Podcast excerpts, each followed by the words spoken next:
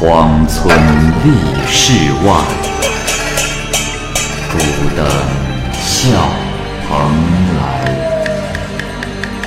雁作人间雨，旷世岂了斋。鬼怪胡银娥，休当孤望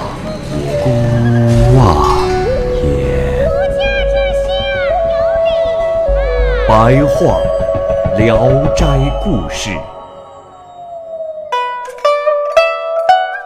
《聊斋故事》之黄莺，蚂蚁播讲。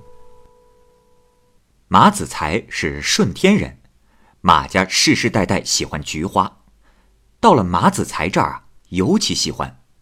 一听说哪儿有优良的品种，就一定要买来，不怕路远。一天，有位金陵的客人来住在他家，自称他的表亲家中有一两种北方没有的菊花。马子才欣喜动心，就马上收拾好行李，跟着那客人。一同去了金陵。客人多方设法为他寻找到了两株幼苗，马子才啊，就像获得了珍宝一样，包藏好，便往家里赶。在回家的半路上，他遇到了一个骑着毛驴的年轻人，跟着一辆邮币车的后面，显得风姿洒脱。马子才渐渐的走近，和他搭话。那年轻人呢，自称姓陶，说话文雅。有诗人气质，便问起马子才是哪里人。马子才如实的相告。那陶生说：“花的品种没有好坏之分，关键是养花人的培植浇灌呢。”于是，马子才和他开始讨论起养殖菊花的方法。二人谈话十分的投机，马子才非常的高兴，便问他道：“哦，兄台这是要去哪儿啊？”陶生笑着说：“啊，是这样，姐姐厌烦了金陵，想搬回北方和硕一带去居住。”马子才欣然的说道：“哦，好啊，看来你我还是有缘呐。呃，我家虽然很穷，倒也有几间房舍可以让你们下榻。如果不嫌寒舍简陋，那就无需麻烦，再另找住处了。兄台。”看可好啊？于是呢，陶生就走到车前与姐姐商量。车里的人推开了车帘，与陶生说话。原来是一位二十多岁的绝色美女。他看着弟弟说：“哦，若是这样，倒也可以。只是，咱们若是住的地方，屋子小一点倒不怕。那院子……”可要稍微大一点啊！马子才听到了此话之后，欣然的同意了。于是姐弟俩便跟着他回家去了。马子才家的南面啊，是一个荒废的花圃，虽然只有三四间小屋，然而陶生却非常的喜欢，于是就住在了那里。每天呢，他们就来到北院替马子才培育菊花。把那些已经枯死的菊花连根拔掉之后，再重新种上，都能奇迹般的再活过来。但是陶生的日子却过得十分的清贫简单，每天呢都跟着马家一块吃饭，所以啊，外人看起来这陶家呀好像是不生火做饭。马子才的妻子吕氏也非常喜欢陶生的姐姐，不时的送给他们一些粮食过去。陶生的姐姐小名叫黄英，很善于与人交谈，常常呢到吕氏的屋里跟他一块纺织。这一天，陶生对马子才说：“，兄台，你家里的生活也并不是很富裕，我们每天还在你家里吃饭，拖累朋友，长期下去，这也不是办法。呃，从今之计，我呢。”卖菊花也足够能生存下去了，所以以后就不劳烦兄台了。马子才啊，一向非常的耿直，听了陶生的话之后，心中很是不快，以为他看不起自己，说：“兄台啊，不瞒你说，你若是这样做了，我可会看不起你。我一向认为，你是风流高雅的人，应该能安于贫困。可没想到，兄台今天竟说出这样的话，把栽种菊花的地方当做了集市。兄台啊，在我看来，这可是对菊花的一种侮辱啊！陶生笑着说：“，兄台多虑了，自食其力不能说是贪比，以卖花为业也不算是庸俗。人当然不能以不正当的手段谋求富足。”然而，也不必立志追求贫穷啊！啊，马子才不说话了。陶生站起身来离开了。此后，凡是马子才丢弃的残枝劣种，陶生呢都捡起来拿走，而且从此陶家也不经常到马家来吃饭了，只是偶尔叫他们，他们才来一次。就这么过了一段时间，菊花。眼看就要开放了，就听见陶家的门前像集市一样的喧闹。马子才很是奇怪，就偷偷的跑过来看。只见集市上的卖花人用车装、用肩扛，来来往往，非常的繁忙。那些菊花呀，都是奇特的品种，从来没有人见过。马子才心中十分看不起陶生贪图钱财，就想跟他断绝来往。可是啊，又恨他私藏两种的菊花，便敲开了陶家的门，想当面的讥讽他一番。门响过后，陶生出来开门，把麻子才拉进了院子。只见原来荒废的庭院约半亩大的地方，都种上了一齐齐的菊花，除了那几间小屋以外，没有空闲的地方。挖掉菊花的地方啊，已经被折来的别的枯枝补上了。那些在土中含苞待放的菊花，全都美妙绝伦。可是，只要仔细的一辨认，就会发现都是马子才以前拔了扔掉的。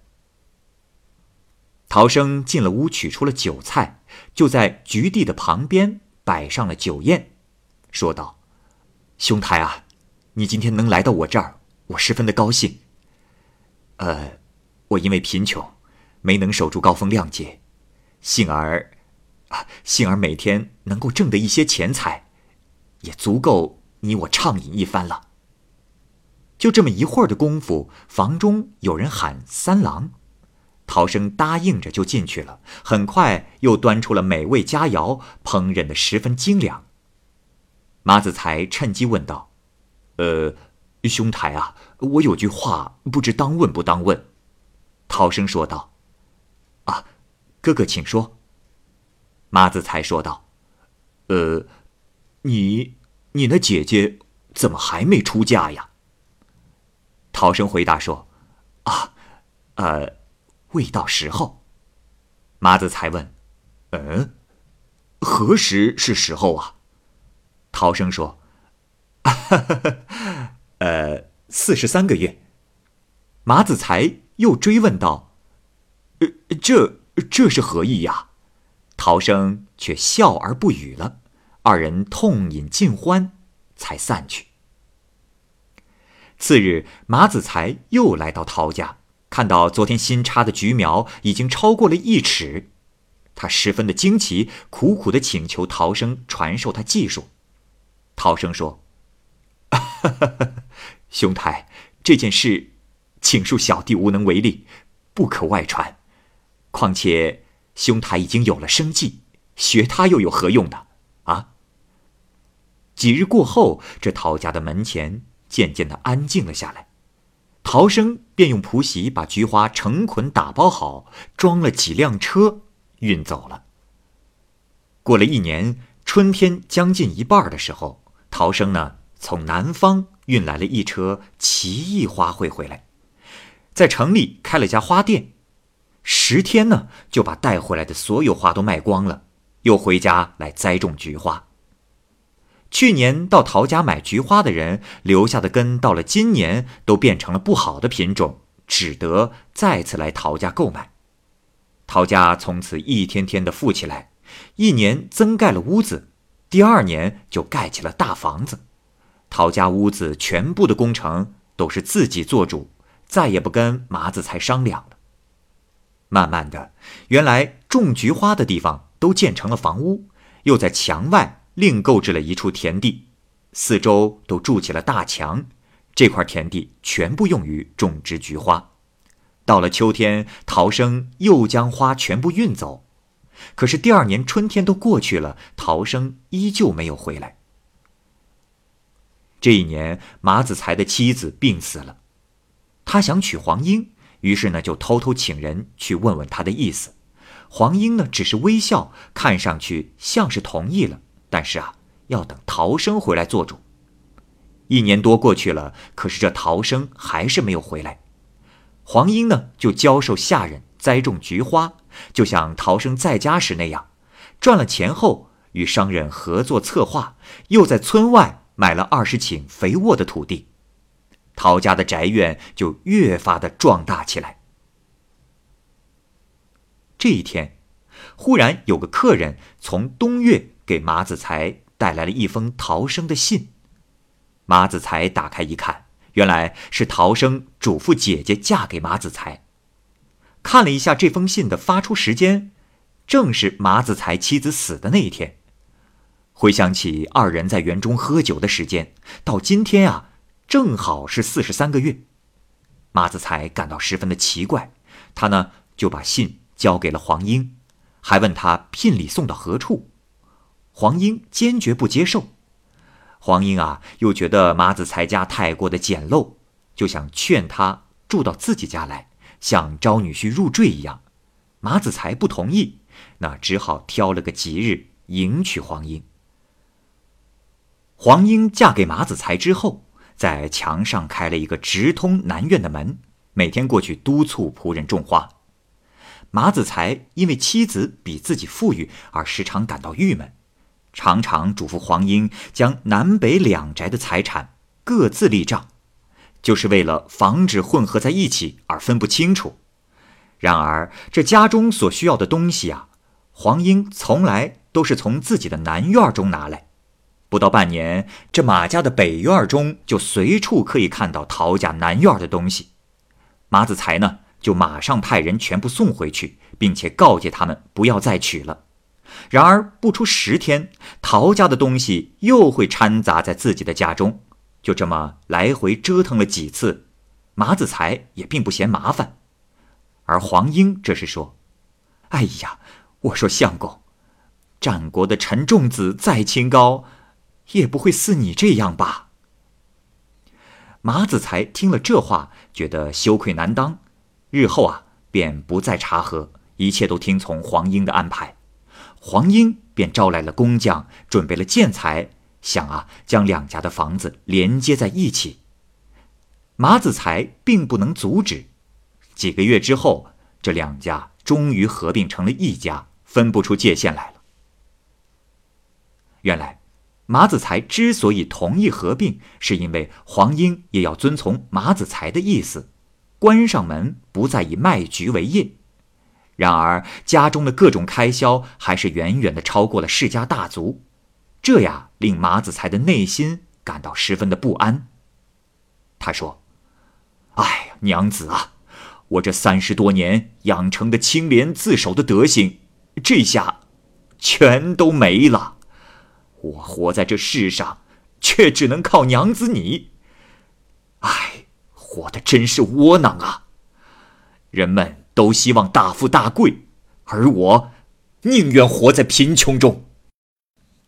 黄英说：“相公，我并不是贪财之人，然而，要是可以生活的富裕一点就不会使千年以后的人们认为。”陶渊明天生只有贫贱骨，百世轮回也富不起来呀。我只是想让我家祖宗彭泽县令不敢被后人嘲笑。但是，贫穷的人想富裕很难，但由富变穷，却是再容易不过了。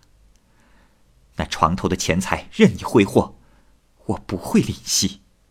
马子才说：“哎呀，娘子。”你怎么就不明白呢？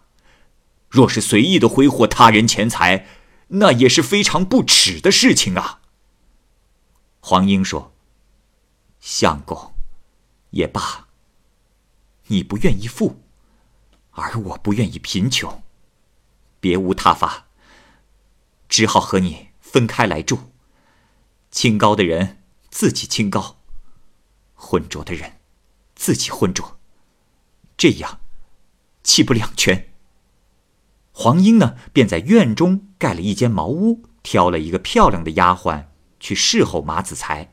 马子才这才过得比较适应。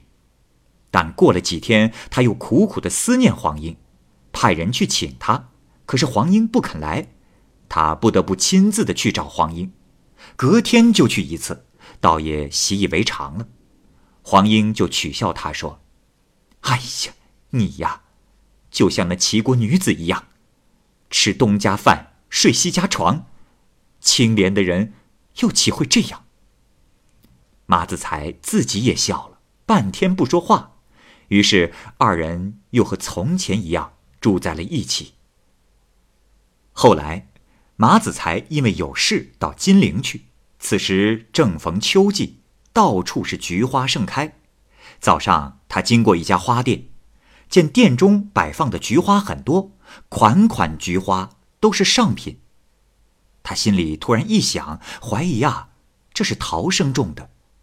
不久，店主人出来了，果然是陶生。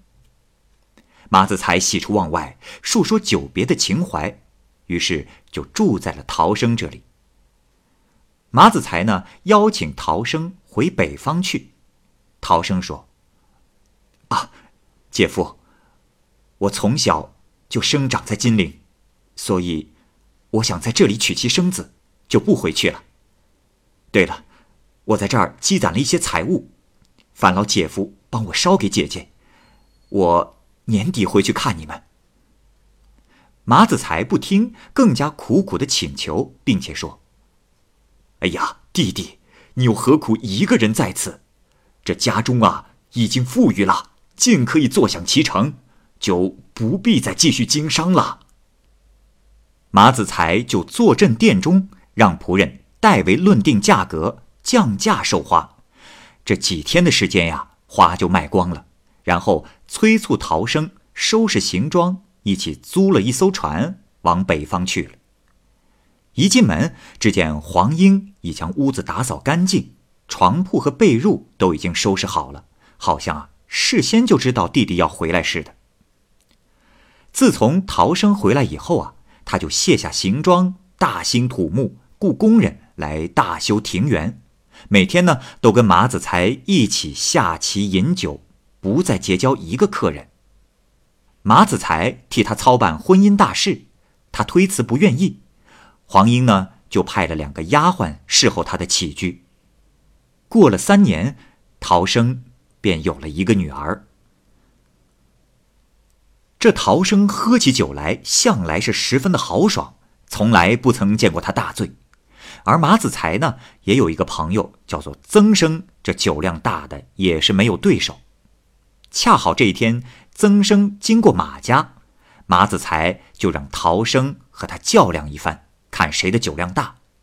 此二人狂欢畅饮，相见恨晚，自辰时啊，一直喝到了夜里的四更天。算算。每人起码是喝了上百壶，曾生烂醉如泥，就在座中昏昏的睡去了。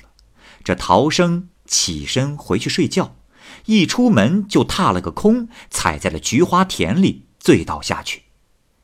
而他的衣服落在了地上，一着地呀，就变成了菊花，有一人多高，开了十几朵，每朵都比拳头要大。马子才见此情景，被吓到了，赶紧回去告诉黄英。黄英急忙赶过来，将菊花拔起来放在地上，并且说道：“哎呀，怎么能喝得如此之醉呢？”便将衣服盖在他的身上，让马子才跟他一块儿回去，让他不要再看了。天亮以后，马子才去昨天晚上陶生醉倒的地方看看。只见陶生还是躺在菊田里，马子才这才醒悟到，原来啊，这陶家的姐弟呀，都是菊花精，因此呢，就更加的敬爱他们。而自从陶生上次原形毕露之后，这饮酒就越发的豪爽，常常呢自己下帖子请来曾生，因此二人成为了莫逆之交。眼看啊，这花朝节就要到了，曾生来到马家拜访，带了两个仆人，抬了用药浸过的白酒，与陶生约好要把这坛酒喝完。坛中的酒快喝完了，可是二人还是不很醉。马子才稍稍的又加了一罐酒过去，二人又喝完了。曾生是喝得烂醉如泥，这仆人们啊就把他背回家去了。而陶生呢是醉倒在地上，变成了菊花。马子才呢已经是见怪不怪了，也并没有慌张，就按照黄英的办法把菊花拔了出来，守在旁边。观察它的变化。可是时间一长，这株菊花的叶子便枯黄了。